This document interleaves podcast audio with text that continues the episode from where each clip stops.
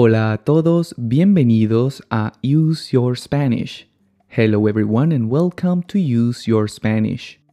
Mi nombre es Salo y en esta ocasión continuaremos con nuestra serie de videos llamada Español en Contexto, en donde puedes aprender un montón de expresiones y vocabulario en español con las historias y vivencias de mi amigo Miguel. Este es el episodio número 27 y el tema del que hablaremos es Si fuera rico.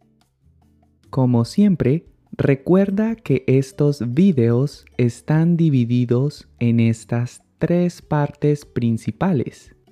Adicionalmente, a partir de ahora, incluiré algunas preguntas sobre la historia para que evalúes qué tanto lograste entender y para que practiques tu comprensión de lectura.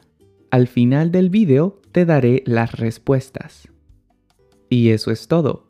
Si estás listo o lista, empecemos. Escucha atentamente la historia a una velocidad lenta. ¿Nunca te has preguntado qué pasaría si te tocara la lotería? ¿Cómo sería tu vida si de repente fueras millonario? A menudo oímos de personas famosas que, aunque tienen todo el dinero del mundo, llevan una vida caótica y triste. Esa es la gente que nos demuestra que el dinero no lo es todo en esta vida y que no garantiza la felicidad. Pero bueno, supongamos que tú gozas de buena salud, que tienes una familia preciosa, que disfrutas mucho de tu trabajo y que en términos generales ya eres una persona feliz. ¿Qué pasaría si te volvieras rico de la noche a la mañana? Algunas de las preguntas más obvias que se te pueden pasar por la mente son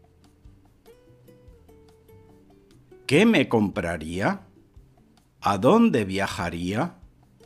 ¿En dónde viviría? En fin, hay tantas posibilidades. No obstante, a mí personalmente, las preguntas que me causan más curiosidad son las menos obvias. Por ejemplo, me pregunto si el dinero me haría cambiar la forma en que me relaciono con mi familia, amigos y conocidos.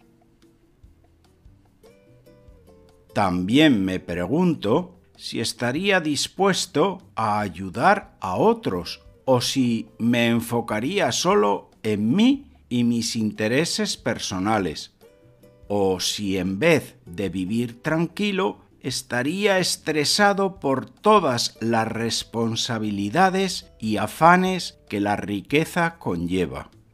En fin, ya sé que es absurdo pensar en estas cosas, pero no he podido evitarlo. Pues estoy aquí, haciendo fila para comprar un billete de lotería. Y pues como dicen por ahí, soñar no cuesta nada. ¿Quién sabe? A lo mejor tengo suerte este año y me toca el gordo de Navidad. ¿Pudiste entender la historia de Miguel? Antes de explicarte las palabras y expresiones que estaban resaltadas en color rojo, evaluemos qué tanto pudiste entender. Intenta responder las siguientes preguntas. Según Miguel, ¿por qué alguna gente famosa nos demuestra que el dinero no garantiza la felicidad? Según Miguel, ¿por qué alguna gente famosa nos demuestra que el dinero no garantiza la felicidad? Siguiente pregunta. ¿Cuáles son los dos tipos de preguntas a los que Miguel se refirió en su historia? ¿Cuáles son los dos tipos de preguntas a los que Miguel se refirió en su historia? Otra pregunta. ¿Qué estaba haciendo Miguel mientras pensaba en estas cosas? ¿Qué estaba haciendo Miguel mientras pensaba en estas cosas?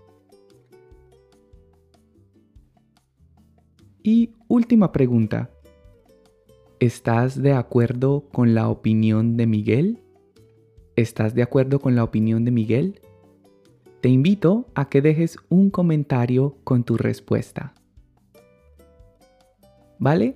Y continuamos. Ahora sí, te voy a explicar algunas de las expresiones y palabras que Miguel usó en su historia. Vamos a ello. Miguel usó la expresión de repente, que generalmente también se puede decir de pronto. Si algo ocurre de repente o de pronto, significa que sucede de forma inesperada o sorpresiva, es decir, que no lo esperábamos o no estábamos preparados para ello. Veamos algunos ejemplos. Estaba mirando la tele y de repente hubo un apagón. Estaba mirando la tele y de repente hubo un apagón. Y otro ejemplo.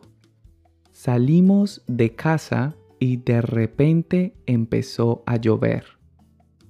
Salimos de casa y de repente empezó a llover.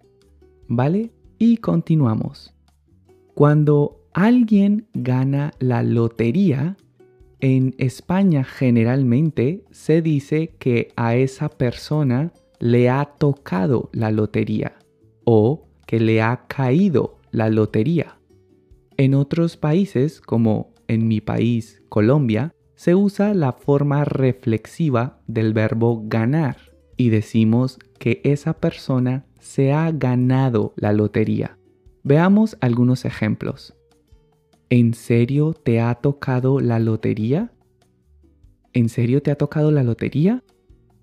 Otro ejemplo. A Pedro le ha caído la lotería. A Pedro le ha caído la lotería. Y otro ejemplo. Quisiera ganarme la lotería. Quisiera ganarme la lotería. ¿Vale? Y continuamos. Hablando de loterías, el sorteo de lotería más famoso en España es el Gordo de Navidad, que también puede llamarse el Premio Gordo, el Gordo de la Lotería o simplemente el Gordo. Recordemos que la Lotería de Navidad es una tradición importante en España y es algo que la gente se toma muy en serio comprando y regalando billetes de lotería a sus familiares y amigos a lo largo de todo el año. Veamos algunos ejemplos. Qué afortunado ese hombre al que le tocó el gordo. Qué afortunado ese hombre al que le tocó el gordo. Otro ejemplo. La persona a la que le cayó el gordo debe estar feliz. La persona a la que le cayó el gordo debe estar feliz. ¿Vale? Y seguimos. Otra expresión que usó Miguel fue gozar de buena salud. Si alguien goza de buena salud, significa que su estado de salud es bueno o que su estado de salud le permite disfrutar la vida con normalidad. Por ejemplo, aunque mi abuelo tiene 80 años, aún goza de buena salud. Aunque mi abuelo tiene 80 años, aún goza de buena salud. Y otro ejemplo. Si quieres gozar de buena salud cuando seas mayor, debes empezar a cuidarte desde joven. Si quieres gozar de buena salud cuando seas mayor, debes empezar a cuidarte desde joven. ¿Vale? Y continuamos. Otra expresión interesante y además muy común entre los hispanohablantes es de la noche a la mañana. Si algo pasa de la noche a la mañana, significa que ocurre rápidamente y sin mucho esfuerzo. Generalmente se usa para hablar de imposibilidades. Por ejemplo, no vas a aprender español de la noche a la mañana. No vas a aprender español de la noche a la mañana. Otro ejemplo. No es posible perder 20 kilos de la noche a la mañana. No es posible perder 20 kilos de la noche a la mañana. Y otro ejemplo. El éxito no se alcanza de la noche a la mañana. El éxito no se alcanza de la noche a la mañana. ¿Vale? Antes de continuar, me gustaría saber si estás disfrutando de mis videos, si te son útiles y si estás aprendiendo cosas nuevas. Si la respuesta es sí, me encantaría que me regalaras un me gusta y que dejaras tus comentarios abajo. Dale clic al botón de suscribir y activa la campanita de las notificaciones para que no te pierdas ninguno de los videos que comparto cada semana. Recuerda que puedes seguirme en Facebook e Instagram y visitar mi página web www.useyourspanish.com. Y eso es todo. Continuemos con el resto del video. Miguel dijo, algunas de las preguntas más obvias que se te puedan pasar por la mente. Si algo se te pasa por la mente, significa que por un momento y de forma rápida piensas en algo. También podemos decir que algo se nos pasa por la cabeza. Por ejemplo, espero que ni se te pase por la mente llamar a tu ex.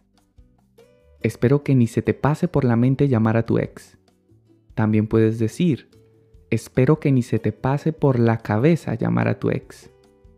Otro ejemplo, tengo que admitir que por un momento se me pasó por la mente llamar a la policía. Tengo que admitir que por un momento se me pasó por la mente llamar a la policía. ¿Vale? Y continuamos. Miguel también dijo que las preguntas que más le causaban curiosidad eran las menos obvias. Si algo nos causa curiosidad, significa que provoca nuestro interés o que llama nuestra atención. También podemos decir que algo nos da curiosidad o nos genera curiosidad. Por ejemplo, me causa curiosidad saber quién es tu nuevo novio.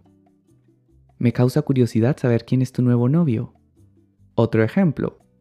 Me genera curiosidad saber lo que piensas de mí.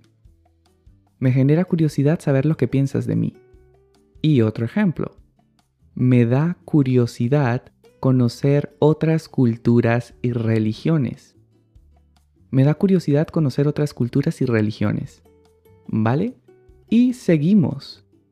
Otra expresión interesante en español es estar dispuesto a o estar dispuesta a.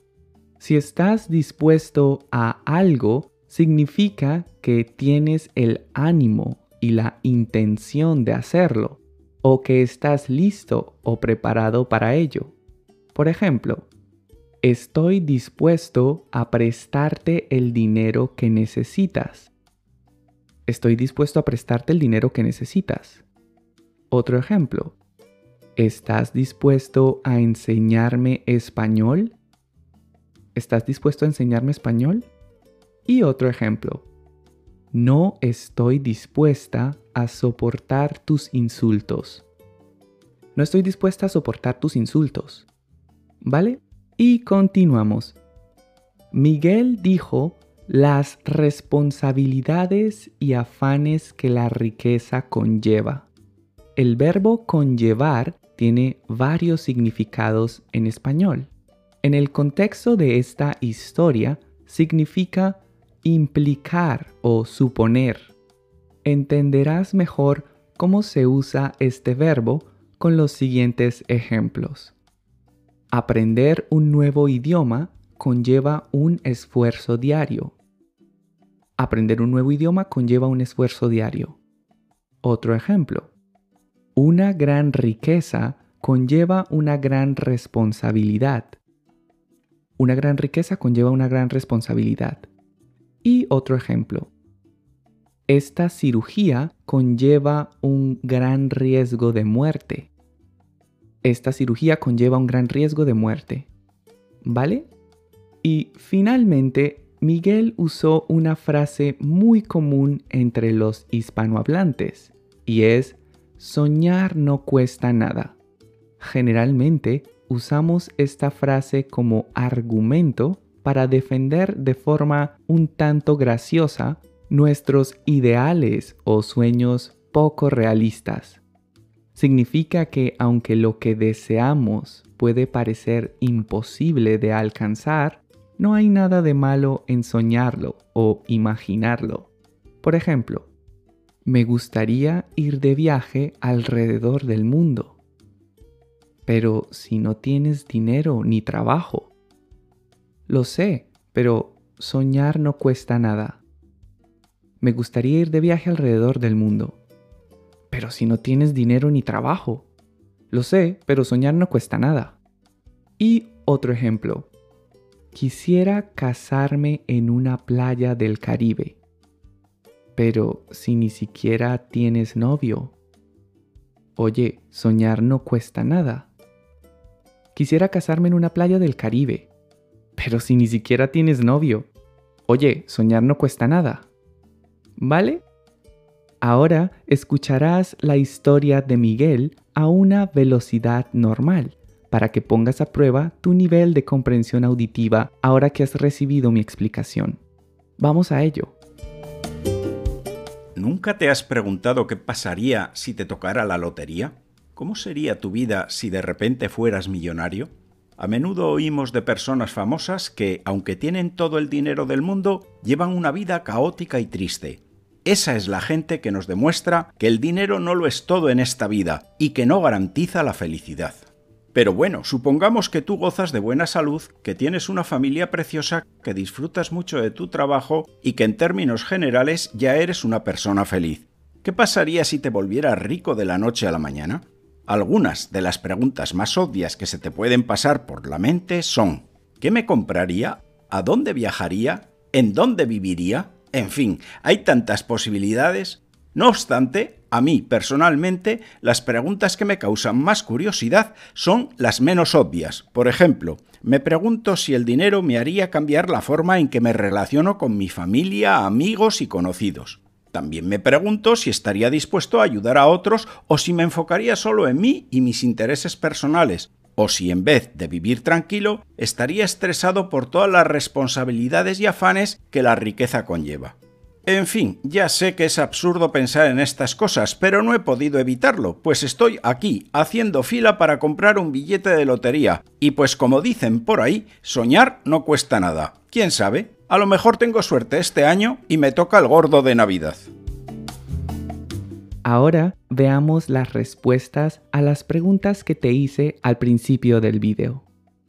La primera pregunta era, según Miguel, ¿Por qué alguna gente famosa nos demuestra que el dinero no garantiza la felicidad? La respuesta es porque aunque tienen todo el dinero del mundo, llevan una vida caótica y triste. Siguiente pregunta. ¿Cuáles son los dos tipos de preguntas a los que Miguel se refirió en su historia? Y la respuesta es las preguntas más obvias y las preguntas menos obvias. ¿Acertaste esta pregunta? Muy bien. Y finalmente, la última pregunta que te hice fue, ¿qué estaba haciendo Miguel mientras pensaba en estas cosas? La respuesta es, estaba haciendo fila para comprar un billete de lotería. ¿Vale? Y eso es todo por hoy. Espero que hayas disfrutado de este video y que hayas aprendido un montón de cosas nuevas. Si es así, no olvides suscribirte a mi canal, regalarme un me gusta y dejar tus comentarios. De esta forma me ayudarás a lograr que muchas otras personas descubran mi contenido. Gracias por visitar mi canal y nos vemos en una próxima lección. Hasta pronto.